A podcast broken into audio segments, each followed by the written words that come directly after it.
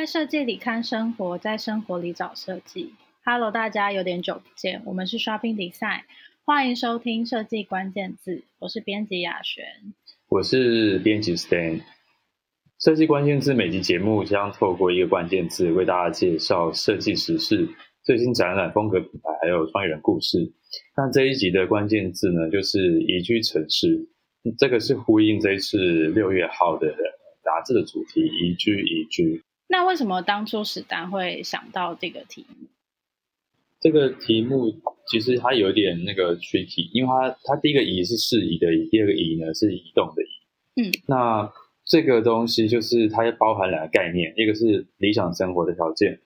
那借由这个题目去探索城市的空间。那另外一个呢，就是前往理想生活，所以会有一个移动的“移”，然后这样子。前往理想生活的过程，会有了创造出二地居啊、三地居这样的生活模式，这是也是之前蛮好的一个议题。嗯，那或者就是单纯你很想要找一个喜欢的地方去住，有哪一些关键的原因会影响我们的选择呢？其实每一个人心里都有答案，不过也会回到一个问题，就是我们对自己所生活的城市了解到底有多少？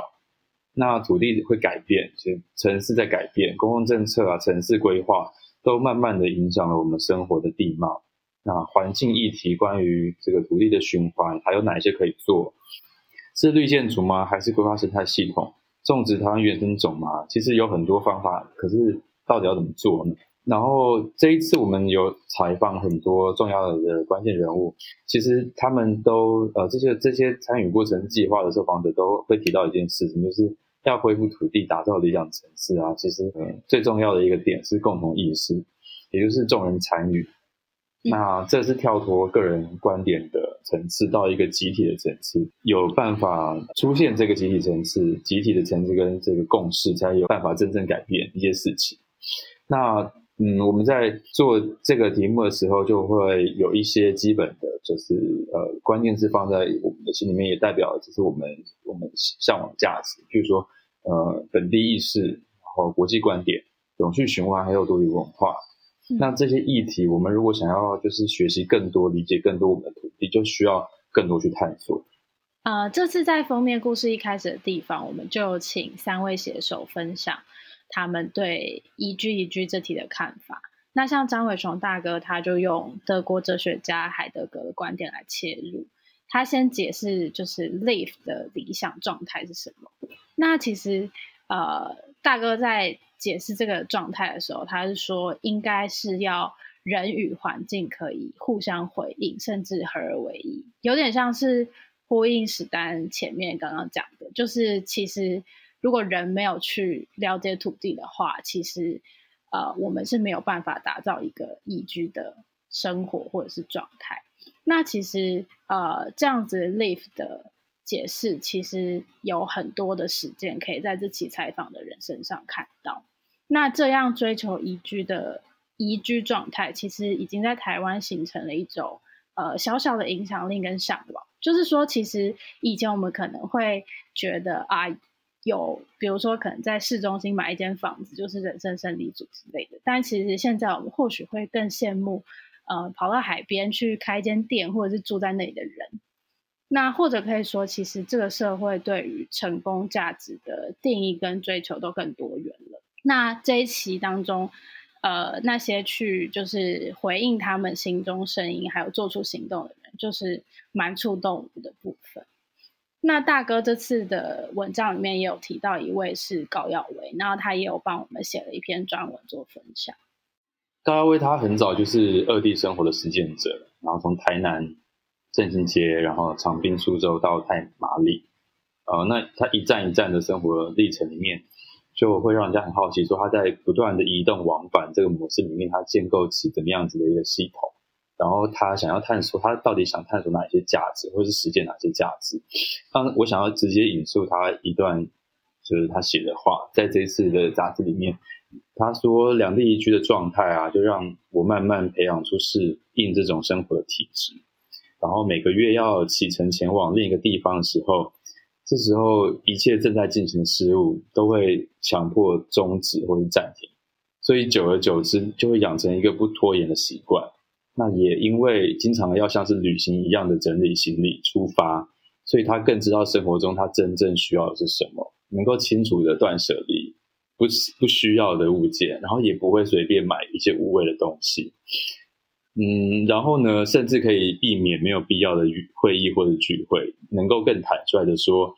这个我做不到，不去呼应社会期待，然后婉拒无法自己掌握时间的工作类型啊，比如说有一些政府单位的会议合作等等，所以他他整体而言，生活变得更加就是轻盈。我觉得这个是蛮蛮好，蛮有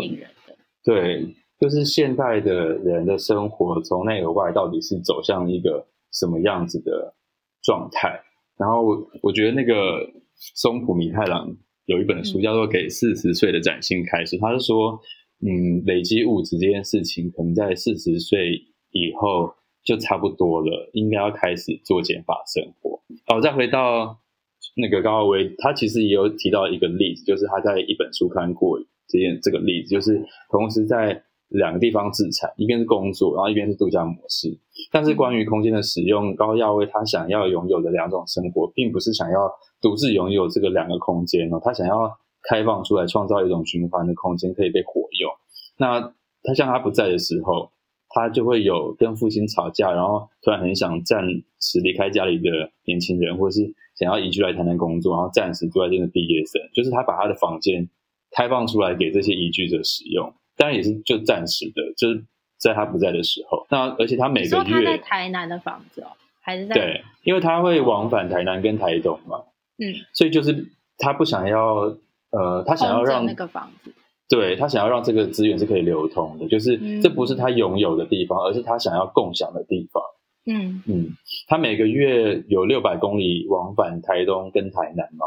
那他车上也会有一些搭便车的人。也会有一些帮他帮也会帮忙运送带给朋友的生活物资，所以就是对他来讲，这个宜居生活其实是创造更多可能，然后松脱既定的社会结构。那它的本质是不是恋战，也不是拥有，而是减轻生活重量，分享这样子。他感觉好像一直在实验一些，就是不管是人跟人之间互动的可能，或者是他自己。就是理想生活状态的尝试，对啊，很很值得思考，这样。然后我们也很就是也在关注他接下来会有怎么样子的发展，这样。嗯、OK，哦，那因为呃，总共三位嘛，然后还有一位是呃住在柏林的许玉华，然后他在柏林已经要住满快要十年了。那他其实本来也是一个就是爱旅行的人，那但是他就是爱旅行，然后到处去了之后，发现柏林是他想要拥有的第二个家，所以他就在那边定居了。这样，玉华他在在文中梳理了很多他的观察跟感受，包括他怎么被柏林这座城市影响了他的生活习惯啊，还有价值观。因为柏林的人其实，嗯。比如说他，他有讲到柏林人是没有那么迷恋名牌或品牌的，他们可能更在意的是，呃，买这个东西对于环境造成的影响是什么。所以其实，呃，像二手市集在柏林就是一个非常盛行的全民运动这样子。那他同时也参与了柏林逐渐的改改逐渐改变的过程，像是呃，因为这座城市逐渐受到欢迎跟瞩目，那就会有越来越多的人进来嘛。那其实就造成了一个就是非常现实的市生化，就是房租升高了。可是，在这个过程中，为什么他依然这么喜欢这座城市？那这座城市之于他有哪些他觉得非常美好的生活条件跟场景，他都有分享。这篇文其实，在 SD 的网网站也已经可以读到。然后玉华也有分享一些柏林日常的照片，就边看的话会非常想要去柏林。对，我记得之前我去柏林的时候，那时候也是找那个玉华写的柏林文章来看。嗯，哦，我那时候好像买那本就是小品比赛，是 很久以前的事情，大概呃六七八九年前。对，有一个柏林的 cover story，有一个封面故事这样。然后我朋友也说，没有，我只是想问你有去逛二手市集吗？有啊，有一个礼礼拜天的早，忘记叫什么名字，不过它就是一个礼拜天的早上，然后一路上一很早就起来，大概八点吧，然后就坐地铁啊，走路过去。其实一路上其实从地铁出来就很多人往那边那边前进，那是一个超级大的二手市集，大概我觉得两个超两个小巨蛋这么大。哈？就反正就是它占地很广，上百摊，真的上百摊，然后各式各样都有。然后，那你有买到？然后我好像买了一些，我忘记老照片还是明信片这种，对吧？因为实在是没有办法在，就是想想要把重的东西塞在旅行箱里面，就是那种很最小的，我都是带那种最小的东西。对，是，嗯，对吧？我真是按图索骥耶，对啊？感谢玉华分享。真的，我朋友说，就是他有看到这一篇，他也好想要再去柏林。好像有很多人去过柏林，都念念不忘。对啊。好，希望疫情赶快结束。那我们要来分享这一期，就是我们我们自己蛮喜欢的报道，跟可能我们发生一些比较印象深刻取材时候的事情。嗯，这一次。拜访的一其中一个重要人物是姜文渊先生，那他是台湾建筑师，也是半亩堂环境整合创办人。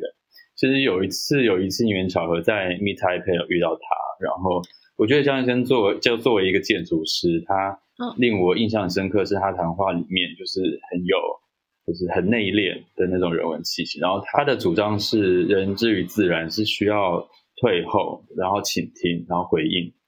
嗯，我记得他的那时候说那个 COVID-19 就是宇宙给人类的一个逗号，然后我所以我就很那时候我就很好奇他脑中理想的生活空间到底是什么样子。那其实我去我们去新竹，然后去造访若山之前，就蛮多人蛮多朋友跟我说，就是他们也很想去。那哎，那个哎，我、嗯、我我可以打岔先问一题吗？就是他们是很多主要的建案都是在新竹，是不是？跟台中，哦，新竹跟台中，对对，OK，所以然后若山是他们做的其中一个，对，若山的若就是上善若水的若，然后这个是他都市造山计划里面的其中一个计划。若山其实它是一个被绿意环绕的一个住宅大楼，然后它也一直都是竹北住宅的焦点。它的就是高楼上面有很多错落有致的植栽啊、树木，其实你一经过。你就是很难不被震慑，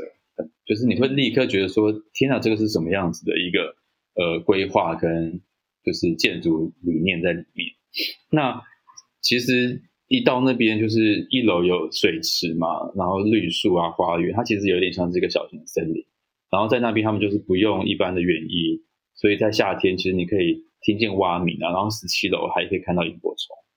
对吧？是蛮惊人的。然后它的覆盖率，就是植物的覆盖率达到两百六十帕，有有两万四千棵植物，然后两百五十四种生态物种入驻，在整个造山计划，也就是入若山里面有这么多，就是生态多元性。那像蝴蝶、蜻蜓、青蛙这些都不用说，他们在那个。我我好奇，就是这些像刚刚讲到有有青蛙或者是萤火虫，他们是自己来的，还是他们有先做一些，就是他们有先放了一些物种在里面，然后吸引越来越多？我不太确定最开始发生是怎么样，不过那个物种的确是越来越多，因为有一些是他们没有预期到的。哦、那那生态系就是这样嘛，就是它会有机的发展，嗯，然后譬如说自然生成，对，但是像蚊虫啊，这个他们也会用很自然的方式去解决，就是他们不是譬如喷洒农药或者什么，嗯、就是他们可能就把蚊虫的的食物来源移走，那他们自然在这边，哦、他们如果断掉，对他们无法获得那个食物来源，他们就会他们往往别的地方移动，这样子，嗯、对啊，然后他其实我觉得蛮蛮特别的是他们。整个大楼旁边都有一个半户外的楼梯，所以如果你要散步的话，你是可以往上，就是上上下下走走二十几层，然后在二十几层围绕上下的途中呢，其实你可以看到你附近都是植物，都是很多树种，然后你是在一个半户外的空间，所以其实也是怎么讲，呃，你你有你有运动到，然后你也是在一个户外，可是又是安全的，就是很高。所以感觉好适合 work from home 的时候去住。对，就是有一种不很不一样的视野。嗯，那姜文渊先生讲的，其实，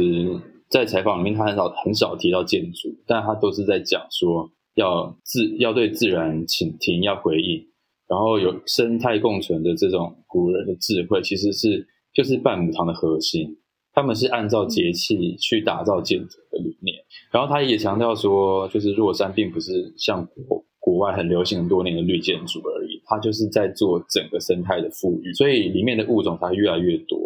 然后他觉得要建构好的建筑，同时要把环境建构好，其实不只是科学、可技术，然后还要花时间跟成本嘛。那在现在就是资本主义时代，其实不会花太多的环境成本在一个在一个呃建安或是住宅建筑里面。可是其实。如果你不花环境成本，这这些成本还是其实还是被花掉，只是它是跟后代借来现在。嗯嗯。因为生态是不可逆的，所以如果你现在不不把不把资源放在怎么样建构好一个好的环境跟生态的话，它其实会走到一个死胡同。所以他说保持谦卑啊，对生态尊重，然后你才会有可能找到答案。我觉得他讲的也是在，比如说古老风水里面会应用的理气啊、理水啊，嗯，就是让向自然取经，然后创造一个让人很舒服的环境。应该这样讲，就是他把自然环境里面本来就会发生的事情，譬如说空气的对流，嗯，然后植物跟水的过滤跟降温的这个方式。放到一个很现代化的大楼的设计里面，那这个建筑它虽然要花更多的时间、精力跟呃这个成本去思考怎么样建置这个动线跟通道，不过它就可以体现在城市造山的这个概念跟愿景，所以它真正做到就是循环跟呃友善环境这件事。嗯，嗯，嗯，但这个这样子一个建案要从规划到盖完要多久啊？因为感觉它好像还要。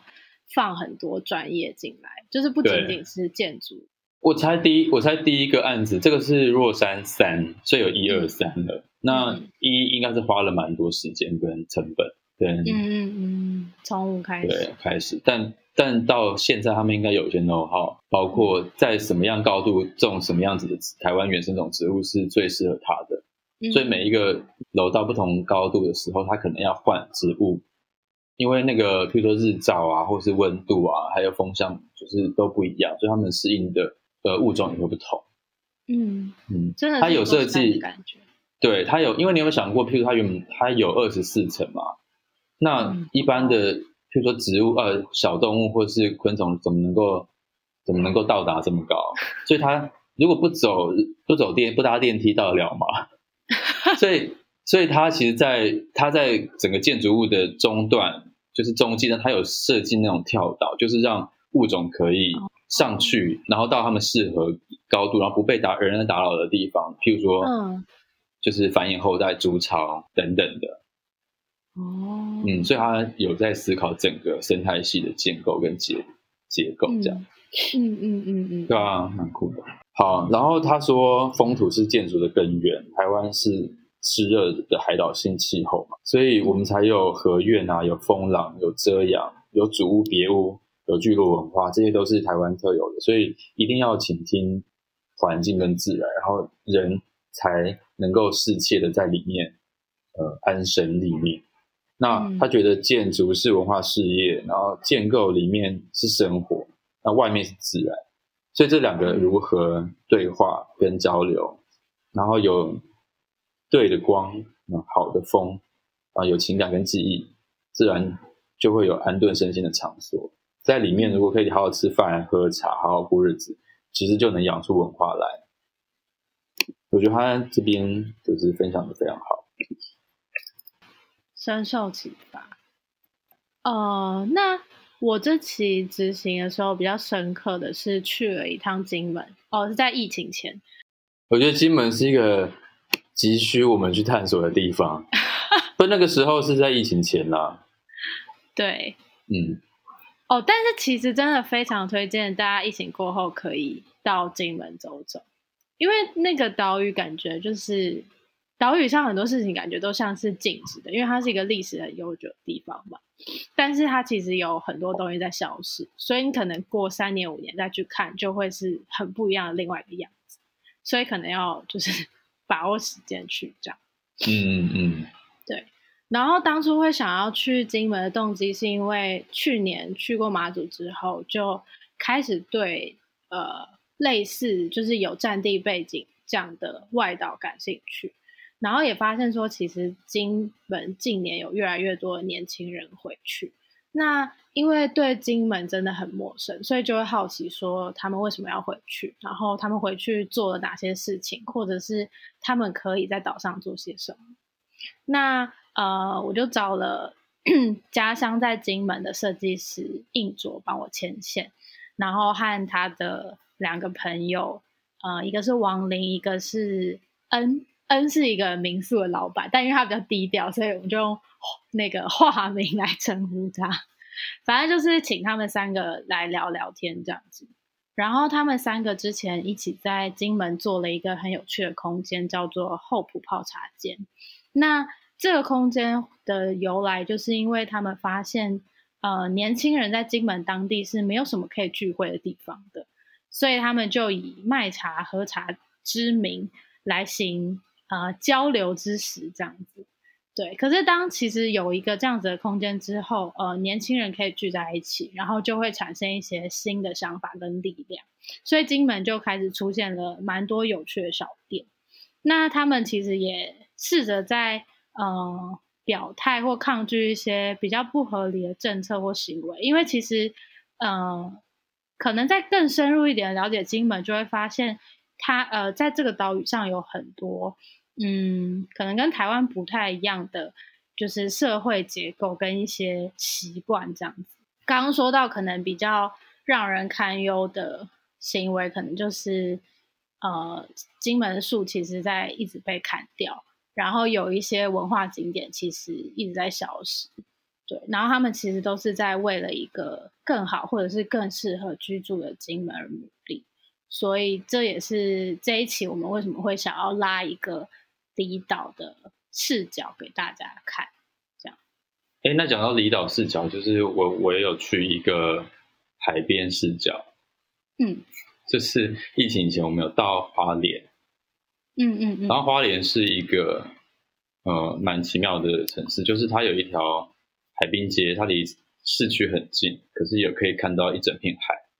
然后我记得我到那边的时候大概是晚上八点，因为从台东过去嘛，然后我就看到一到盐花哦，就是那个民宿叫盐花的门口，就一个有有一个人蹲在那边漆油漆，然后结果居然是那个就是他们 All States 故事所设计团队的设计师。他这边说自己在漆油漆吗？对，那他也是插画家，所以他的他的作品其实之前也有得奖。然后他在那个盐花的一楼有一些大概十几幅是他的插画作品的一个小小策展，这样。嗯嗯，然后到那边就是会觉得说，到了一个地方你会想要住下来，其实蛮可遇不可求的。就是每天应该说是一天二十四小时，你住在那边是可以听到海浪声不断的拍打岸边啊，你可以一直听到海浪的声音。但我不知道这个对于住在那边的人是不是已经很麻痹了。不过我觉得那个好像是一个平复心情很好的一个，好像调整我脑波之类的，我觉得蛮好的。嗯、对，嗯嗯，嗯。但但其实如果站在边界角度，你就会想说，那好，我先住下来，然后呢，要做什么？可以和当地有一些怎么样的连接？那有没有可能就是借由观察，然后创造一些什么？但其实我觉得这些事情，就是研花都有考虑进去，就是他们在想的是永续旅游这件事。所以他们他们除了安排行程，然后提供床、早餐之外，他也有就是当地的公益课，然后他也把当地的工艺跟艺术家找回来。就是有也许有些是花莲人，然后在全世界漂泊很久，后来决定还是留在花莲继续做一些事，而且他们用的是就是蛮传统的工法跟技艺这样，所以他们就有把比如说就是艺玻璃艺术家找回来啊，然后。把那个就是做这个藤编的，就是卡马罗昂他们来做编织灯，嗯，然后他们也串联了店家做这个就是在地人的街区地图，然后我觉得他们很有意识到就是去挖掘在地人的故事，比如说他们的小管家都要很能够讲故事，然后能够带客人去走过他，比如说他从小到大哪一些地方是对当地在地人有意意义，然后他们有。共同意识的地方，嗯，我觉得这些就是有故事、有故事流传下来，然后大家一起相信的故事，才能够凝结一些共识。然后我觉得旅旅行这件事情才能够就是永续，而不是把那边就是旧房全部拆掉变店面啊，或是把那些嗯，我不知道旧的街区全部打成一个全新的大道等等。因为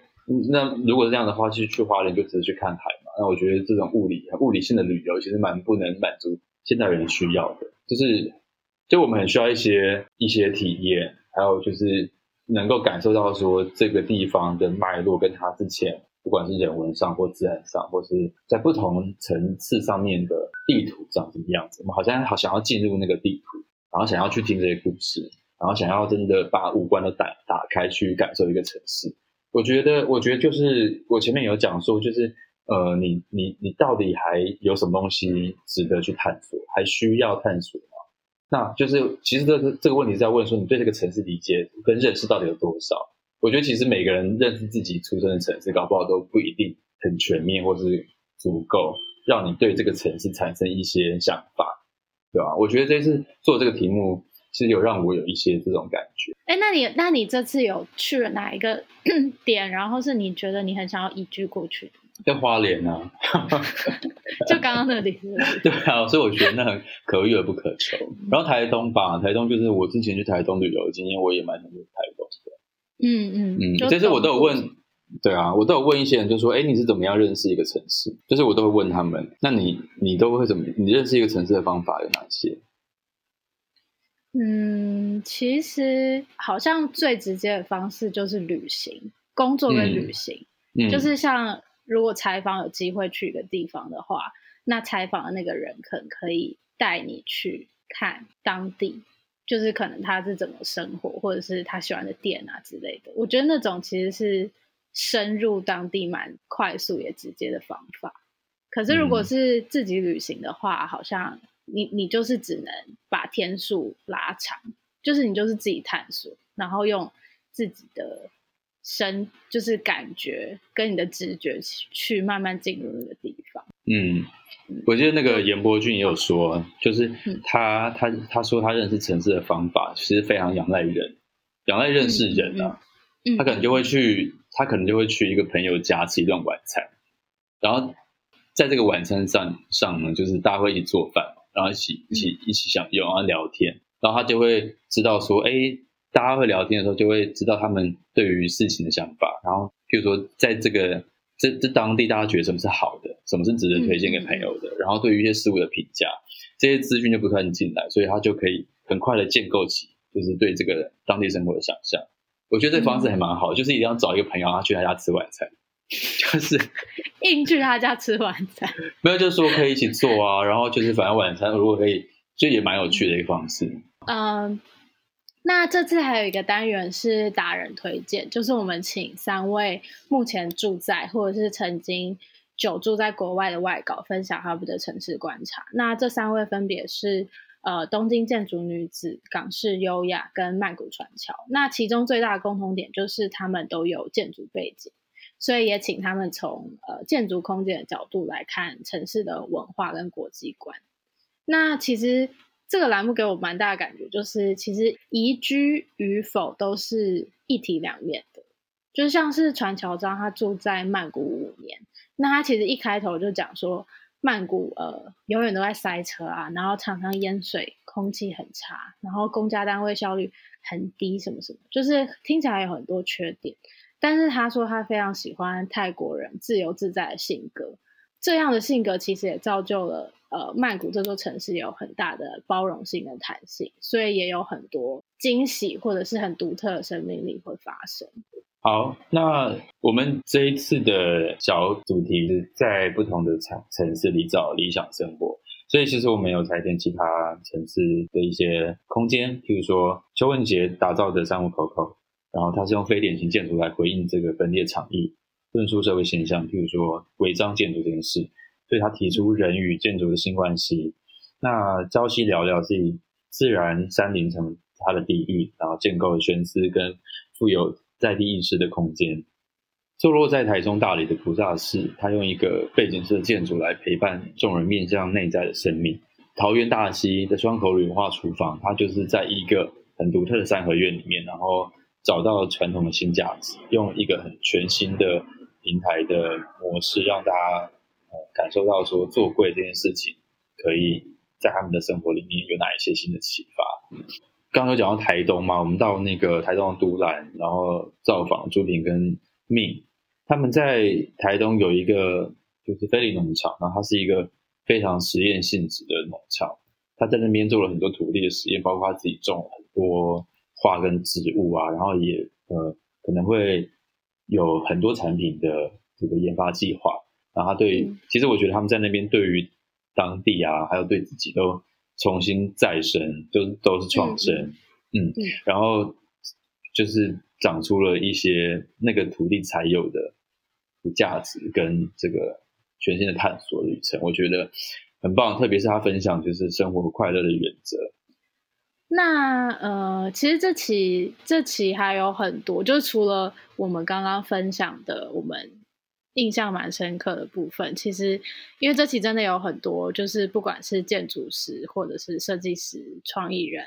或者是非常会生活的人，就是各式各样的，都收录在这期里面。然后，因为其实现在也都在家防疫嘛，就是其实也没有办法移动什么的。